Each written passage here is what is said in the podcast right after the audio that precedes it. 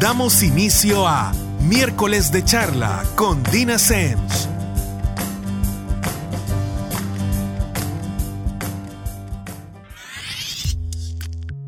Nuevamente miércoles y como ya se nos hizo costumbre, estamos aquí en miércoles de charla con Dina Semch. Y para quienes nunca han escuchado el programa o no lo han agarrado desde el principio, mi nombre precisamente es Dina Semch, como que están estornudando. Y soy psicóloga, soy psicóloga de adolescentes, adultos, parejas y además activista por la salud mental que precisamente implica en espacios como el que hoy nos ofrece Radio Femenina para hablar de diferentes situaciones, obviamente partiendo de mi quehacer, que es la psicología, y también con invitados. ¿De qué vamos a hablar el día de hoy? Vamos a hablar de el dolor y otro par de cosas. y para eso tengo de invitado a el mango o Gerardo. Mango. Attitude Body Art Studio, ¿verdad? Sí. Ok, y también tengo a Romeo Romeo de Breaking Parallel. Buenas noches. Hola, Romeo. A ver, los invité a los dos porque a pesar de que se dedican a cosas, bueno, de que nos dedicamos a cosas bien diferentes, creo que eh, a los tres desde alguna perspectiva y personalmente también nos ha tocado lidiar con dolor. Eh, y creo que tal vez nos ha tocado de, maneras bien, bien, bien distintas. Sí. Eh, pero creo que son complementarias. Entonces, a ti, Romeo, te toca un poco, es, curioso porque a ambos les toca la parte física. ¿Sí? Sí. Tú, por ejemplo, Mango, eh, son las perforaciones y la gente, yo, yo una vez te preguntaba si la gente de repente se te raja y te dice como, no, mejor no. o sí, mejor sí. Sí, la verdad que sí, eh, que en la gran mayoría siempre, siempre hay un, hay un, hay un, hay un stop antes de. Pero ahí es donde viene también eh, lo mío, dar la confianza, pues, para que también la persona eh, ceda a ese dolor. Fíjate que, bueno, a mí, pero, pero más allá de que ceda, yo creo que las expectativas que llevamos de repente son un poco escandalosas. También. Porque, vaya, ríanse un rato. Yo me eché el papelón de llegar donde el mango, un día que andaba, creo que una blusa blanca o algo así. Y me, ibas a hacer algo, me ibas a cambiar una pieza, algo como super X. Eh, pero yo llegué con otra camiseta negra, porque según yo iba como a este, no sé, a esta escena de Kill Bill, una cosa así. Y que todavía yo le pregunté al mango, mira, me cambio de camiseta y se me quedó viendo así como, pues si quieres. Sí. Ajá. ¿Y qué fue lo que pasó? Nada. Nada. Entonces muchas veces nuestra cabeza nos hace trampa. Sí. ¿Verdad? Sí, la verdad que sí. Ok. Romeo, en tu caso, ¿cómo funciona? Eh, porque realmente la parte de desarrollar un músculo en sí es, es dolorosa, la parte de, de, de romper como esa pared donde uno dice, la última llegué hasta aquí, es dolorosa, pero también existe alguna medida esta anticipación, esto donde la gente cree que debería ser de esta forma o sentirse de esta manera. Al igual que como, como, como dijo Mango, ahí también es parte del trabajo del, coach, como romper ese miedo o dar la confianza. Por ejemplo, si querés, digamos, estás haciendo piernas y querés probar un nuevo peso mayor que el que probaste la última vez, siempre, siempre, siempre hay un miedo. Uno, a no lograrlo. Dos, al dolor de una lesión. Y tres, ya tu cuerpo está cansado. Ok. Y no, no sabes si lo vas a lograr. Y parece ser de que lograr levantar un nuevo peso es más difícil de lo que realmente aparenta. Entonces depende, del, depende de como la confianza que uno como coach le da a sus, a sus atletas para que lo puedan lograr, porque al final esa es la finalidad, o sea, es la finalidad del coach, o sea, hacer que, sus atletas se vayan desarrollando y vayan alcanzando sus, objetivos. Fíjense que, bueno, yo me acuerdo de chiquita, yo, yo tenía como un don para malmatarme, porque nunca me caía así como, ah, no, o sea, volaba todo el tiempo. Y no crean que andaba como en árboles o yo me mantenía lo más cerca del suelo posible, pero no funcionaba. Entonces me acuerdo que hubo un tiempo donde me daba mucho miedo hacer ciertas cosas, subirme a tal cosa, como bien reglamentarias, nada extremo. Y me acuerdo que mis papás siempre me decían, dale, si es que del piso no vas a pasar. Y tú dices, ah, bueno, está bien, no se ve tan lejos. Yo creo que cuando de repente uno desarrolla como estas ideas, ayudan. Pero cuando desarrollas la idea de que las cosas no deberían implicar dolor nunca, te complican. Eh, o el tratamiento que le das al dolor. Yo no sé si eh, de repente les ha tocado ponerse una de esas inyecciones que parecen lavalamps, que son como, se ven así las burbujas de aceitosas. Y que ustedes saben, solo con verla. Exacto, solo con verla ustedes dicen, esta onda va a estar bien chiva. Sí. A mí jamás se me olvida cuando estuve ante esta situación y la enfermera que me iba a poner la inyección, eh, típico, ¿verdad? Le dio los dos toques a la jeringa, eh, sacó el poquito para que no hubiera aire y me dice, me avisa cuando esté lista. Miren, ahí estaría sentada todavía si estuviera esperando a estar lista. Y hay mucha gente que eso es lo que está esperando todo el tiempo, estar listo para afrontar cosas, ya sea desagradables o el dolor en sí. Entonces, quieres que no te duela, quieres estar listo y yo creo que desde el momento que uno asume que, el dolor duele, punto, que no, no es agradable, pero que es pasajero y que además igual se afronta cuando no estás listo, creo que te das luz verde para un montón de cosas y lo llevas mejor. En tu caso, Mango, cuando alguien va a una perforación, ¿en alguna medida ayuda a saber la cantidad de dolor que implica? Que yo voy a causar. No tú, oh. la perforación. Tú no sos el mala gente. o sea, porque yo funciono bien con información. Yo prefiero que me digan, sí, ahí duele. Yo, yo, yo, soy bien sincero. Ok. Yo soy bien sincero y cuando me dicen, ¿verdad que duele más aquí que aquí? Yo le digo, no, al contrario, duele más aquí que allá. Ok. O sea, a mí me gusta mejor que la gente se prepare psicológicamente a lo que va. Ok. ¿Por qué? Porque yo le puedo decir, no, no duele. Y a la hora de las horas, pues les va a doler. Más de lo que ellos están preparados psicológicamente. Ok. Entonces yo por eso trato la manera siempre de decirle, duele. ¿Y duele del uno al tanto? Ajá, por decirlo así, pues, o a veces trato la manera de poner comparaciones. Hay una perforación que se llama el septum, que es el que va en la parte de en medio de la nariz. Yo les pongo ejemplo a la gente, ¿ya te ha salido una espinilla dentro de la nariz? Okay. Me dicen, sí, ponerle unos 2, 3 grados más. Y la gente se queda. Mm, mm". Pero es soportable. Mm, sí, va, démosle.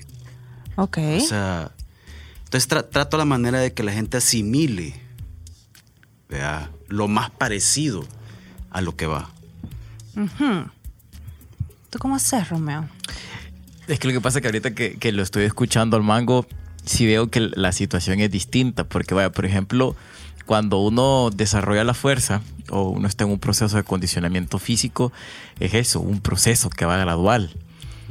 Entonces, y en cambio, mango da el dolor en el momento lo que va a doler. Sí. Y en cambio, cuando uno, cuando uno está condicionando la musculatura de, de, un atleta, eh, eh, va, por, va, por, va por etapas. siempre duele, pero a veces el dolor se tarda, dependiendo de la etapa en la que uno está, el dolor se tarda. Por ejemplo, la, primera etapa, que es considerada como una etapa general de puro acondicionamiento, uno está entrenando con pesos medios, con 55, 65% del máximo que uno ha logrado levantar, y, pero son muchas repeticiones. Entonces el dolor tarda un poco más en llegarle al, al músculo, siempre duele. O sea, eso es lo que le digo yo a mis atletas desde que llegan, como miren, el dolor nunca se les va a quitar. Nada más van a aprender a vivir con él. Fíjate que ese punto es bien interesante y creo que uno lo, ve muy seguido en, enfermedades crónicas. Cuando hace, cuando la gente hace las paces con el dolor, es más fácil. Eh, ¿Por qué? Porque ya tenés una expectativa clara. Lo que algunos, bueno, los dos han coincidido, creo, en, en tener este conocimiento sobre si va a doler, pero también tener conocimiento de que hay cosas que puedes hacer referente a ese dolor, que es diferente a la resignación. Que la resignación es como, bueno, me va a doler y no tengo nada que hacer al respecto. Primero, por ejemplo, en, el ejercicio, saber que te va a doler y hay cosas que vas a hacer que al principio van a incrementar el dolor, pero que van a hacer que el dolor ceda también. Como por ejemplo, la típica, hacer ejercicio después de haber empezado a entrenar Uno siente que se va a morir porque te duele todo el cuerpo, te, te duele como existir. Sí. Pero realmente el ejercicio, el calentar el músculo, hace que el dolor disminuya. Después no, después aumenta, pero después es un motivador para empezar a entrenar otra vez. Y en el caso, por ejemplo, de las perforaciones, es saber que un ratito, ¿me entendés? Que no es el resto de tu vida. Sí, la verdad que es- Por eso a veces cuando la gente me, me pone comparación, a, veces ya se han tatuado y me dicen, duele igual que un tatuaje. Y yo les digo, no, es totalmente diferente, porque un tatuaje es ardor, no es dolor. O sea, Nunca es, había tenido esa reflexión, fíjate. es bien diferente. ¿Por qué? Porque, ¿cómo te explico? O sea, no sé, o sea, no, no vas a comparar un dolor de una quemada de una plancha, Que es al final un ardor, a un dolor de que te, me- te atraviese un clavo. Ahí no es ardor. Lo de la plancha sí lo dimensiono, lo del clavo todavía no hemos llegado ahí. Entonces es como que, Ok, sí, realmente sí. Ok, qué buen punto. Son diferentes terminaciones sí, nerviosas. exacto. Pero yo creo que también, y, y esto yo lo he visto muchísimo, tanto en el dolor físico como en el dolor eh, emocional, a uno se le olvida que es totalmente temporal. Y entonces cuando nosotros estamos experimentando cualquiera de los dos tipos de dolores, gran parte de lo que nos hace la situación más difícil de lo que ella es, es creer que así va a ser el resto de nuestra vida. Yo siempre le digo a la gente, miren, ni lo bueno, ni lo que uno quisiera que realmente durara toda la vida, lo logramos estirar, ya no digamos las cosas malas. Entonces, yo creo que cuando uno está claro que el dolor es temporal, como todo en la vida, ya uno lo procesa también diferente. Sí, Ok. sí, es, que, es que eso es lo que, lo, lo que sucede también. Y era lo que hablábamos fuera de aire, pues que, no sé, como que has preparado, pues, a lo que vas y, y es como, va a doler, pero, Pero va a pasar. ajá, o sea, Bueno, mira, preparado, no sé, porque no sé, o sea, no sé cuál es el catálogo que uno tiene que tener. Porque, vaya, por ejemplo, eh, yo me he perforado contigo y así como dos tragos tengo, ¿verdad? Y era el primero y, o sea, Sí. el- en- mi referente era como nada, in- inexistente. Sí. Eh, Romeo, tú sos como de la política, sí, sí va a doler, pero no es el punto. o sea, ya estuvo. y está bien, ¿me entendés? Pero yo creo que el tener claras las expectativas, el decir, ok, esto es y va a doler tanto y va, y tener información, insumos, como te tiene que doler X cantidad de tiempo, después de eso tiene que pasar, o te tiene que doler más o menos así, porque si no, uno se empieza a hacer este nivel de historia de terror en la cabeza también. Entonces, esa es otra parte que hace que el dolor se complique más. Pero vamos a hablar un poquito más de eso cuando regresemos en el segundo bloque de miércoles de charla con Dina Semch. If you don't wanna see me, did a full 180, crazy, thinking about the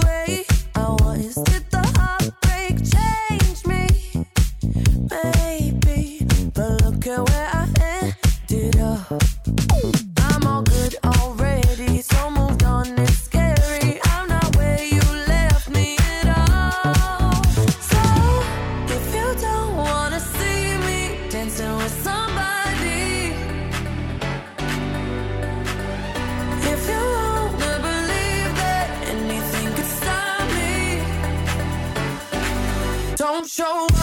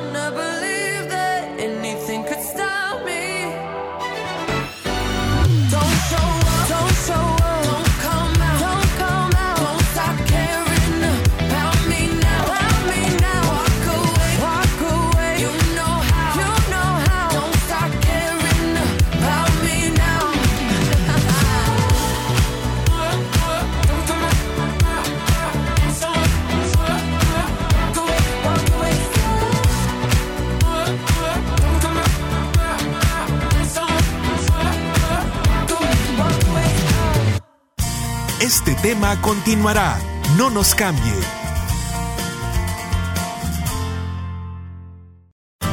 Las opiniones y experiencias de nuestros invitados. Continuamos.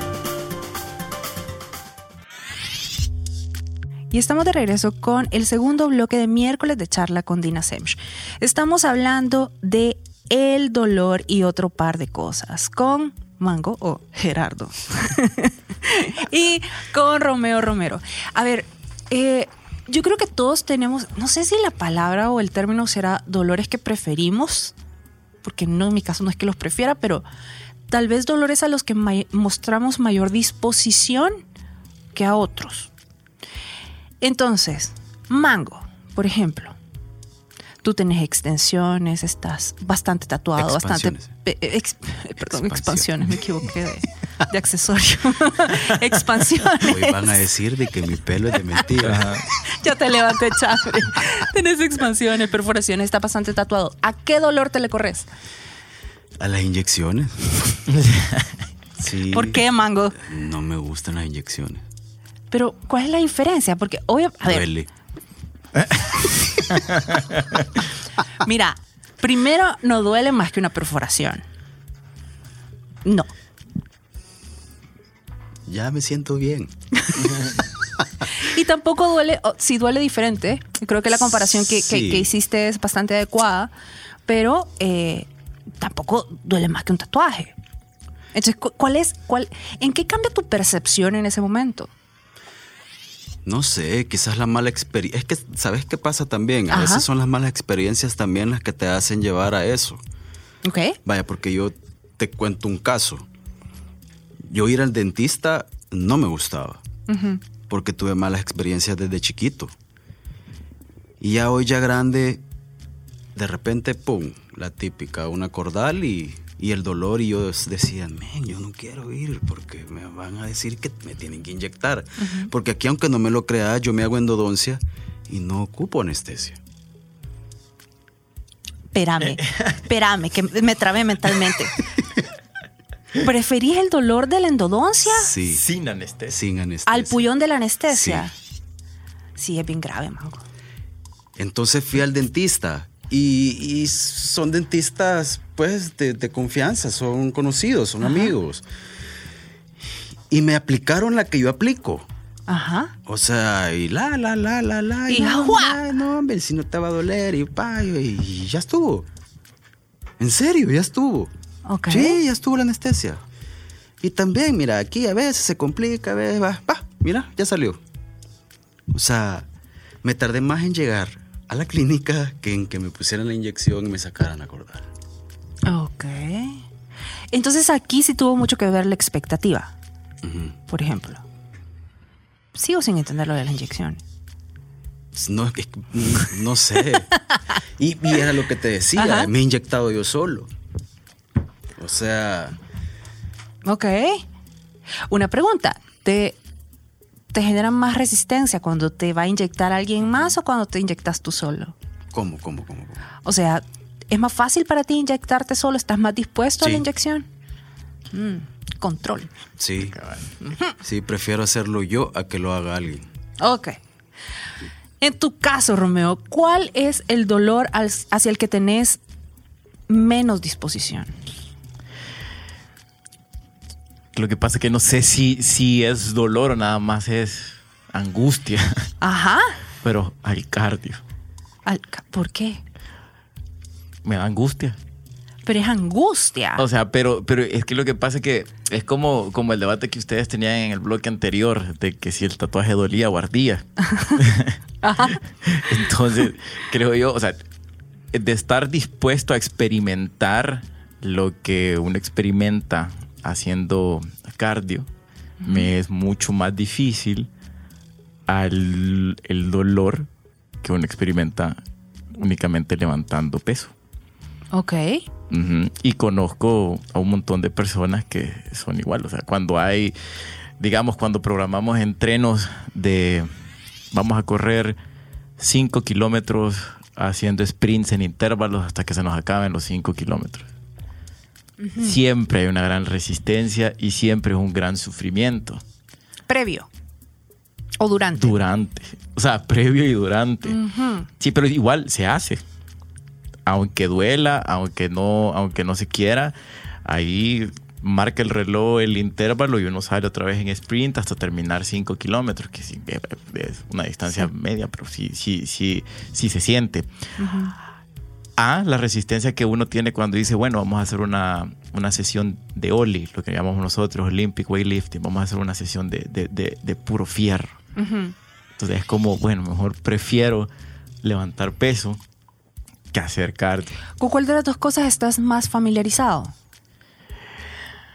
O sea, si O lo sea, ves como de, de- de entrada, de. Personal, personalmente, ajá, con el cardio, porque fui futbolista, hice fútbol, hice tenis, hice... ah, mira qué curioso. Porque ento- entonces me imaginaría que le tenés como más, no sé. Sería más propenso a... Pero creo yo que me reporta mayor satisfacción Ajá, levantar peso.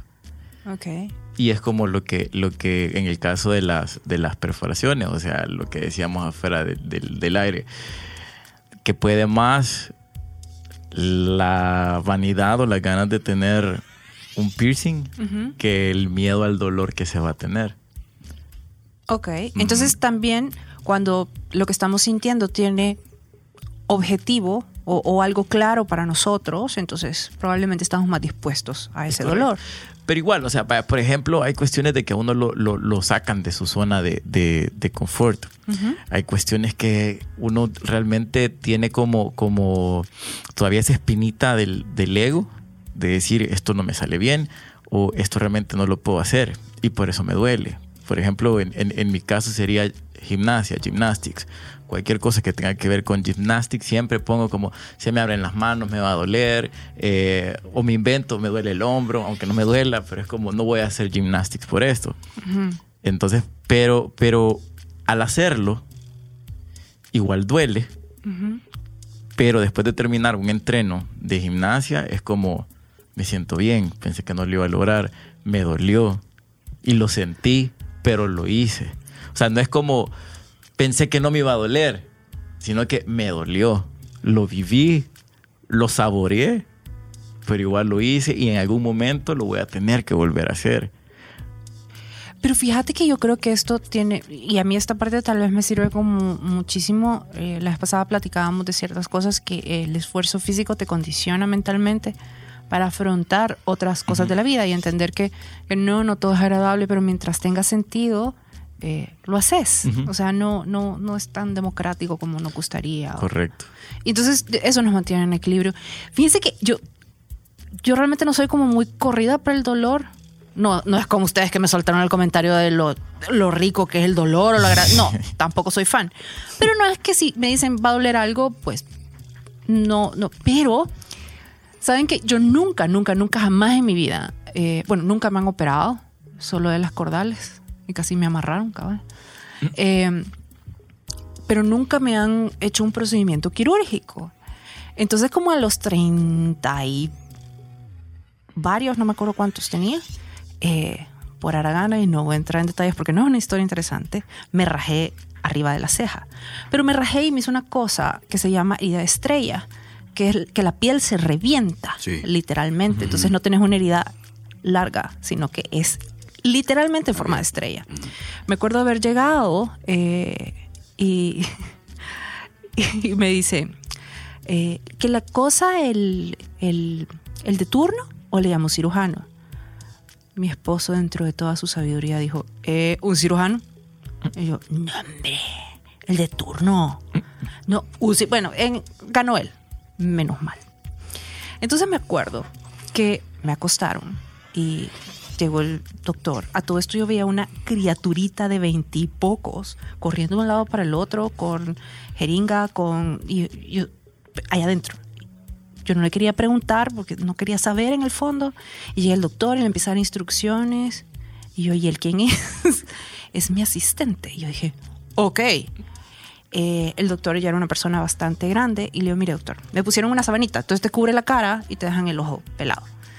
Entonces, le digo, doctor, nunca me han cosido nada y voy a necesitar que me vaya explicando qué es lo que está haciendo, porque además no lo puedo ver.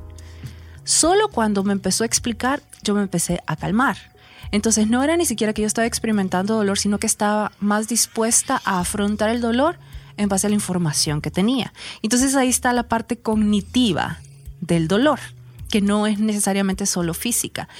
Cuando nos vamos a la parte psicológica, todos le estamos dando constantemente significados a todas las cosas que nos rodean, incluyendo las experiencias. El dolor es una de esas cosas que depende del significado que le demos, cómo lo vivimos. No es que entonces se vuelva agradable o desagradable, pero sí tiene sentido o carece de él. Lo vemos de repente en ciertas religiones que implican todos estos temas muy, muy dolorosos. Y es un dolor que se afronta de manera distinta hasta que al final, no importa la intensidad del mismo, se procesa de una forma totalmente distinta. Entonces, yo creo que de repente, cuando nosotros estamos ante tal vez no necesariamente un procedimiento estético o entrenando porque queremos mejorar algo, sino que ante un dolor que no podemos manejar porque es una situación que se nos sale de las manos, se vale pensar qué es la parte que sí podemos manejar. Se vale pensar que el dolor es temporal. Se vale pensar que, nuevamente, no no va a ser así. Siempre buscar información y tener parámetros de tiempo, por ejemplo. Y eso, eh, miren, no, no es en internet, por favor. Es con un médico o con alguien que sea entendido. Porque si no, nuestro cerebro empieza como a completar estos espacios en blanco y de verdad, de repente nos están vendiendo una historia de terror que no tiene nada que ver Sí, mí- con la realidad. A mí me pasó algo bien parecido. O sea, yo hago mountain bike y, Ajá. y, y tuve una caída hace como mes y medio, dos meses y medio.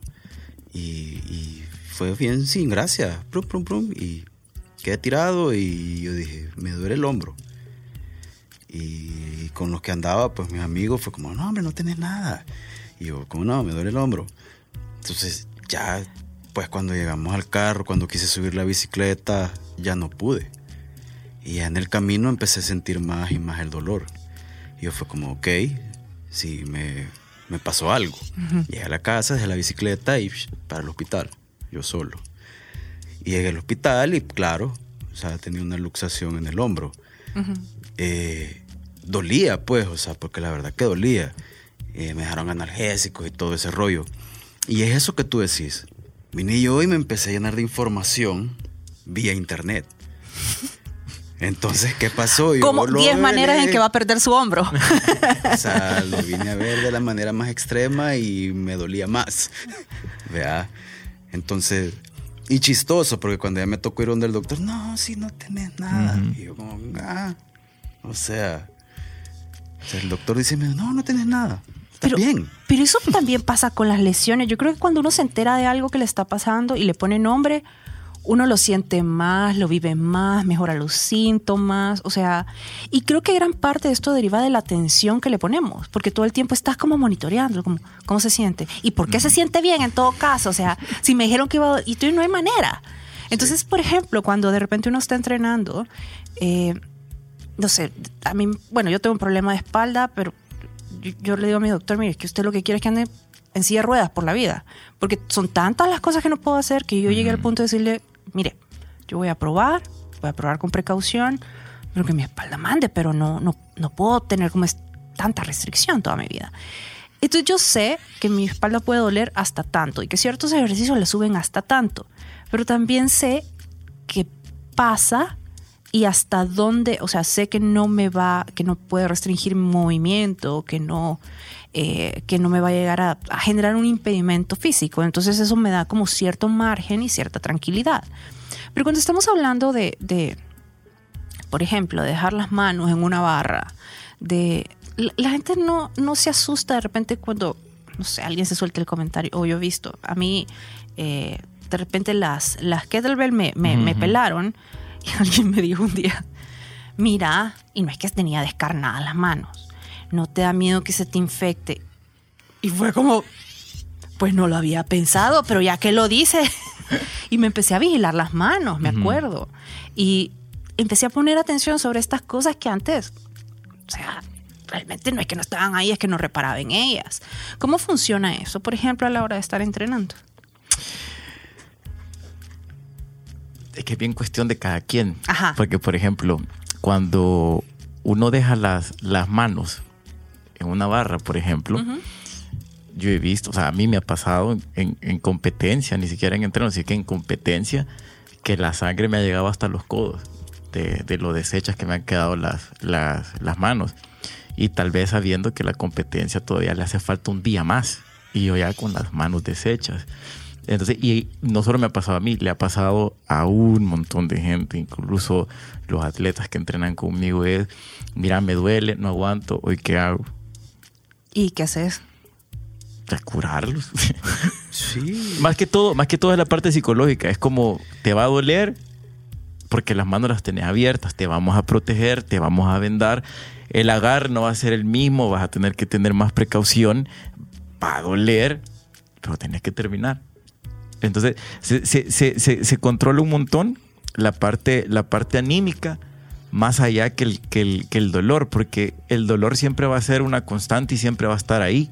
No se puede esconder, pero sí se puede como enfocar al- a, la persona en el objetivo que se trazó desde el principio. Básicamente entonces sería, sí hay dolor, pero no es lo único que está pasando. Correcto. Ok. Igual, vaya, por ejemplo, cuando es una lesión, o sea, y pasa lo mismo que decía Man, o sea, yo tenía un dolor por mucho tiempo que me lo descuidé, como toda persona, como nadie me va a quitar, en la espalda. Y de repente entrenando fue como me quedé trabado, fue como no sé qué hacer ahora. Entonces yo dije, esto es una hernia, me van a tener que operar. Ah, claro, lo básico primero, ¿verdad? Sí, o sea, Ah, es sí. como, bueno, ni modo. Hoy sí, no me puedo levantar de la cama, me tengo, que, me tengo que poner de espaldas, de lado para poderme levantar de la cama. Hoy sí tengo que ir al doctor. Voy y me dijo, mire, usted lo que tiene es una contractura. Y yo, eso es más grave que una, que una hernia, vea. No, esto con tres sesiones de, de, de, de terapia se le quita. Y ya en unos ocho días ya va a poder estar entrenando otra vez. Sí, yo creo que también somos bien fatalistas, entonces de repente eh, a mí me hacían al revés. Miren, mi, mi papá era médico, entonces era como, como bien sádico. Entonces me decía de repente como, por ejemplo, si tú te herías en mi casa, era como, papá, yo no veo bien la herida, cuando estaba chiquito, ¿verdad? Porque después ya no hacías las preguntas. Es como, yo no veo la herida, no te preocupes, se va a curar. Y si no se cura, amputamos. Ahí paraba. Sí, entonces siempre era como, salta lo peor y de ahí baja, que todas las demás son más probables, ¿verdad? Entonces yo creo que cuando uno se entrena y, empieza a aplicar este tipo de ideas, no es ser positivo, sino que ser realista. Hay cosas mucho más probables y mucho menos apocalípticas que te pueden estar pasando y que son perfectamente solucionables. Pero bueno, ya regresamos con más de miércoles de charla con Dina Semch.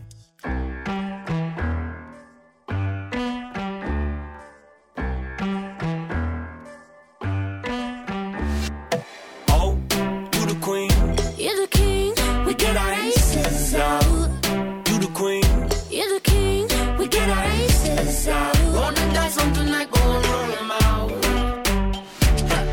Give me more than enough to go smile about. I got all I need in a world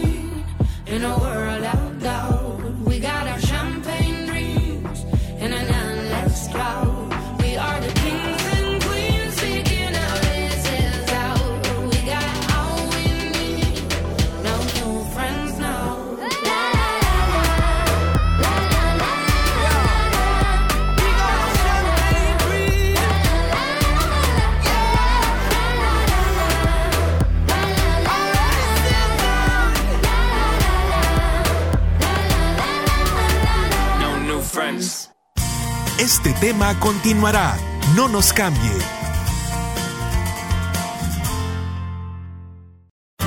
Las opiniones y experiencias de nuestros invitados. Continuamos.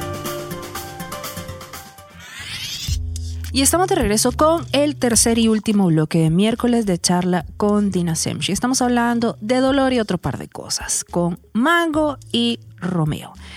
Eh, fíjese que, bueno, Mango, tú decías en el segundo bloque, si no me equivoco, del dentista, y yo realmente soy como esta persona porque igual que tú, y que tiene mucho que ver con la manera en la que interpretamos una serie de cosas en la vida, tuve muy malas experiencias eh, con, con dentistas cuando estaba pequeña.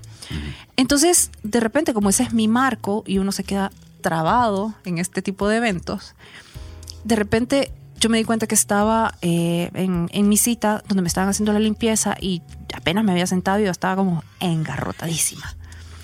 Y entonces empecé a hacer algo en psicología que se llama desvinculación, que es tener la idea, o que tener la diferencia entre lo que estás pensando o tu idea y lo que realmente está sucediendo. Entonces una de las técnicas consiste en decir, estoy teniendo la idea de que esto me está doliendo. En ese momento tu cerebro se pregunta, ¿qué estás sintiendo realmente? Cosa que no había hecho antes. Y me di cuenta que no estaba sintiendo absolutamente nada. Entonces, en psicología precisamente está todo esto que es el catastrofismo, que son todas las ideas que tenemos referente al dolor, los estragos que va a tener ese dolor o esa sensación en nuestra vida, y muchas veces hasta la idea de es que no debería doler, lo cual a veces, en un montón de ocasiones es absurdo, porque es una respuesta que tiene un porqué. Entonces, desde el quehacer de cada uno de ustedes, ¿cómo funciona esto de, de no me debería doler, de eh, no quisiera que doliera, que doliera así? ¿Cómo, ¿Cómo es esto de pelearse con el dolor versus aceptar el dolor que no tiene nada que ver con resignación, Sí, es bien diferente. sino solo verlo como parte de un proceso? Claro. Por lo menos en mi caso, pues como tú ya sabrás, yo no ocupo anestesia para perforar. Y la gran mayoría de la gente siempre me llega pidiendo anestesia. Es como que, ¿y va a poner anestesia? Entonces yo le digo, no es necesario poner anestesia. Porque es algo de uno, dos, tres y ya. O sea, era como lo que decía Romeo, que es un momento, es. O sea, rápido. O sea, rápido, es algo que. Y yo les digo, va a doler más la puesta de la anestesia que la perforada. Y entonces es como que ya desde ahí, me imagino que la mente empieza a jugar con la persona, ya la persona se preste, empieza a preguntar. ¿verdad? Entonces también en, en- en- lo mío, pues pe- bien valioso cómo yo voy a manejar la situación.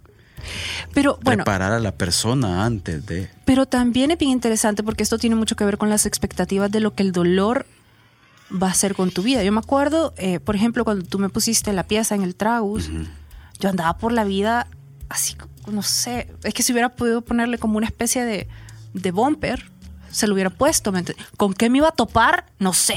Sí. Porque es como físicamente bien difícil. Sí. Cuando me puse estos audífonos nuevamente, no te puedo explicar.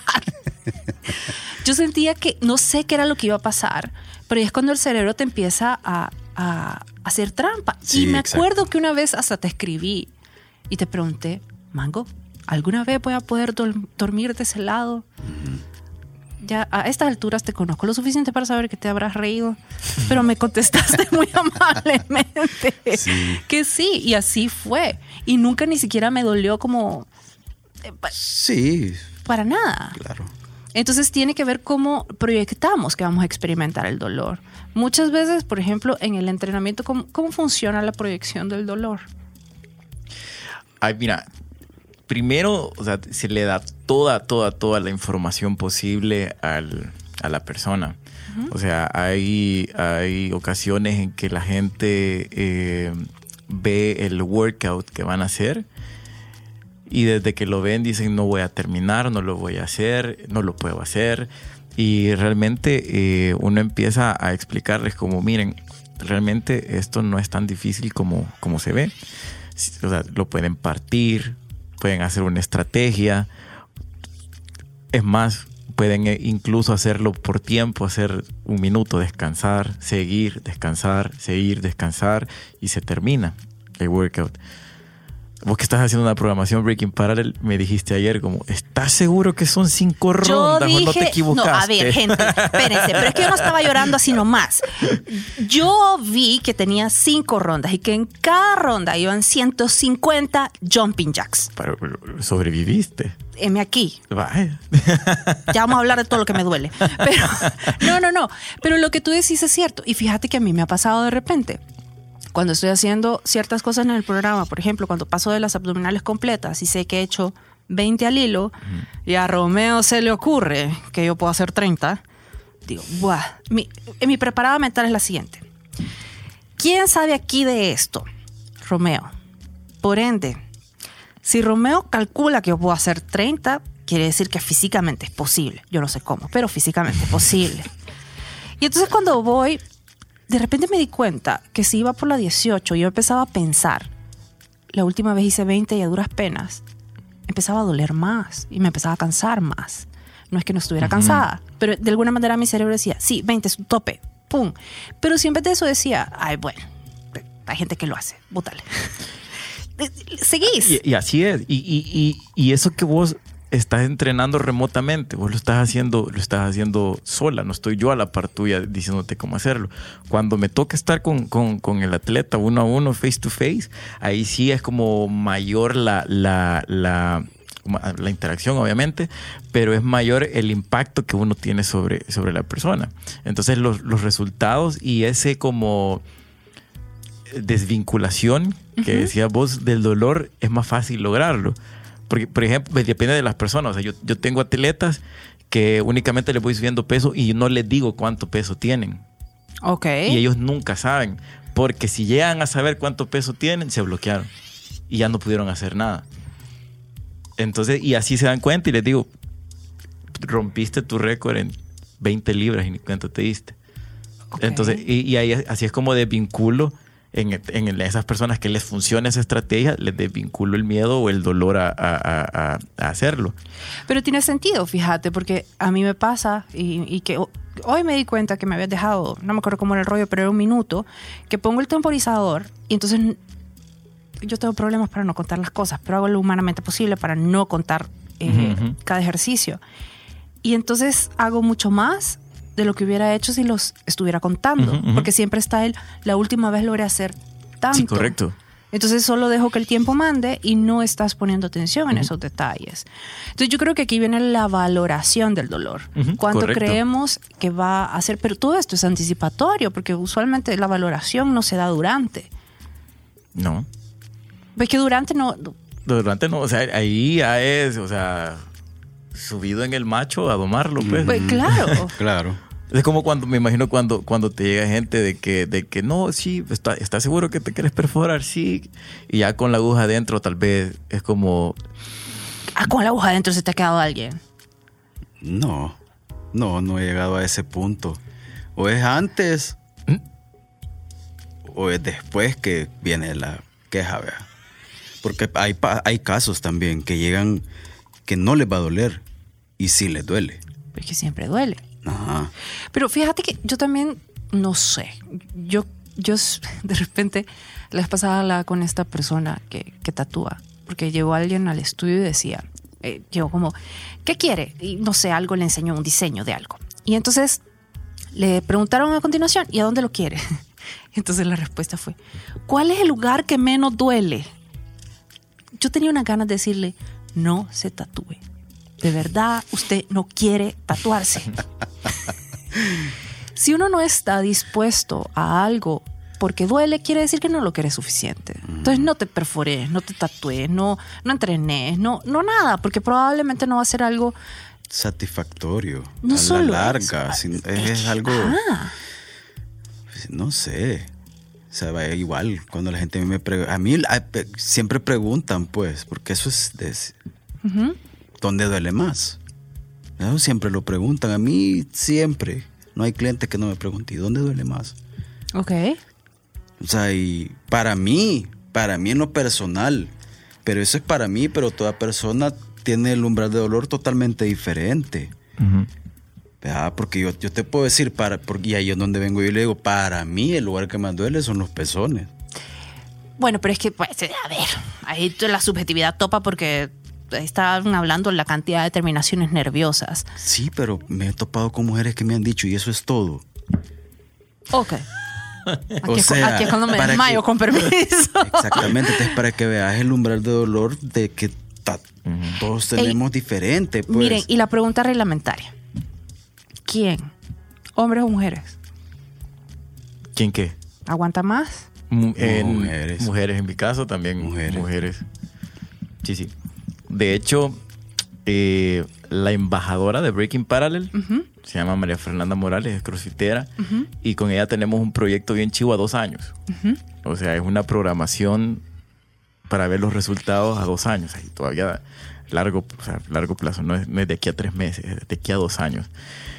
Y cuando, como se trabaja por, por, por ciclos, cuando ella vio la programación de su primer ciclo de este año, que es de ocho semanas, sí me dijo como, yo no sé si voy a sobrevivir cuando la vio, pero es como, ¿a dónde te ves de aquí a dos años? O sea, ¿cuál es tu objetivo de aquí a dos años? Estamos trabajando para eso. Y sí, lo ha hecho. Incluso cuando entrenamos en el gimnasio, gente se nos ha unido y es como, ustedes dos están locos. y ella sigue y sigue y sigue, porque tiene, además de que tiene un objetivo en el deporte y como me imagino que con, con- con las agujas y todo, el umbral del dolor es más alto en, en, Sí. en las mujeres. En las mujeres. Imagino yo que es algo biológico, pues, o sea, están preparadas para dar a luz y... y- Bueno, yo creo que en general tenemos como más entrenamiento con el dolor a lo largo de la vida, pues. Sí.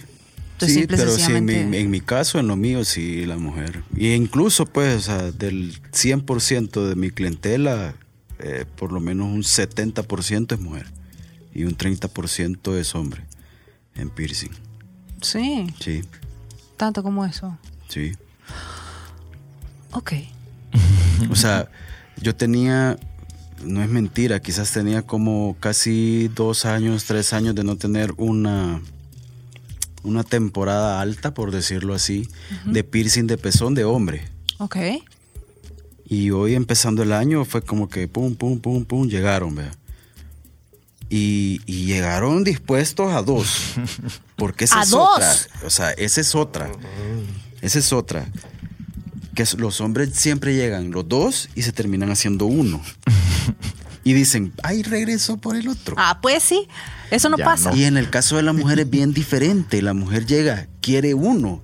Y ya estando ahí, démosle el otro. Ok. O sea, es totalmente diferente el umbral de dolor. También creo que la, la actitud con la que se enfrenta el dolor y que, Que se hace una gran diferencia. También. A ver, Mango, eh, contame dónde te pueden contactar, tus redes sociales, eh, ¿cómo, cómo hace la gente si te quiere contactar? Eh, por medio de Instagram o Facebook, ¿verdad? Ahí está la página Attitude Body Art Studio. Ok. Eh, ahí pueden escribir, ¿verdad? O mi número de teléfono, el 7785-1946. Ok. Ahí estamos a la orden, ¿verdad? Súper recomendado el mango. Atención personalizada, aunque se ría de las burradas que no preguntan. Romeo, a ver, contame, eh, ¿dónde te pueden localizar? Tú, tú haces programas, haces programas bien chivos, creo que los haces como súper a la medida. Y no solo a la medida de lo que uno quiere lograr, sino que también a la medida de, de- de las pilas que tiene cada quien. Porque yo, por ejemplo, lo primero que, ya no voy al gimnasio. Me duele la espalda. La, la espalda, además soy hipertensa y no me gusta el ejercicio. pero, pero te lo tomaste bien, te lo tomaste bien. A ver, ¿dónde te pueden contactar o, o- o cómo hacen? Contame. Eh, por Instagram, en la página de Breaking Parallel, en la cuenta de Breaking Parallel, arroba breakingparallel.sv ¿Ok? y en la mía, arroba Meo Romero. Ok. ok. Sí. O romeo.romero arroba gmail.com. ok. Perfecto. Mil gracias. Espero que todos hayamos aprendido un poquito para las situaciones dolorosas porque decidamos que sean así o porque se nos salgan de las manos. Pero cómo afrontar las cosas creo que sí siempre es cuestión de cada quien. Es algo que está en nuestras manos. Así que muchas gracias Mango. A la orden. Muchas gracias Romeo. A la orden. Espero que no sea la última vez. A ver qué otro día tocamos otro tema.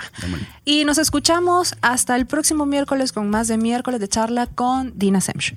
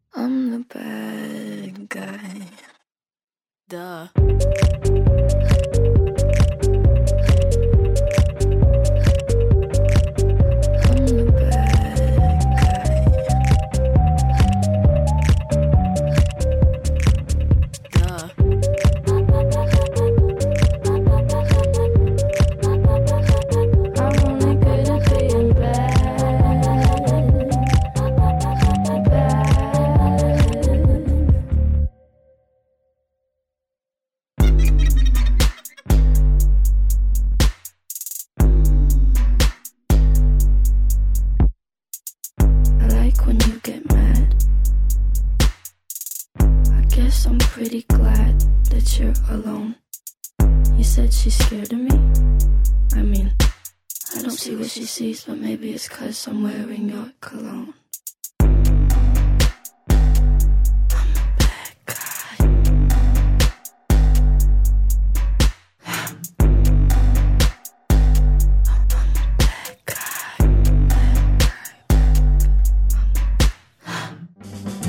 Miércoles de charla con Dina Semch. Un tema por reflexionar, opiniones, conceptos y puntos de vista que expresar, partiendo desde la óptica de la psicología.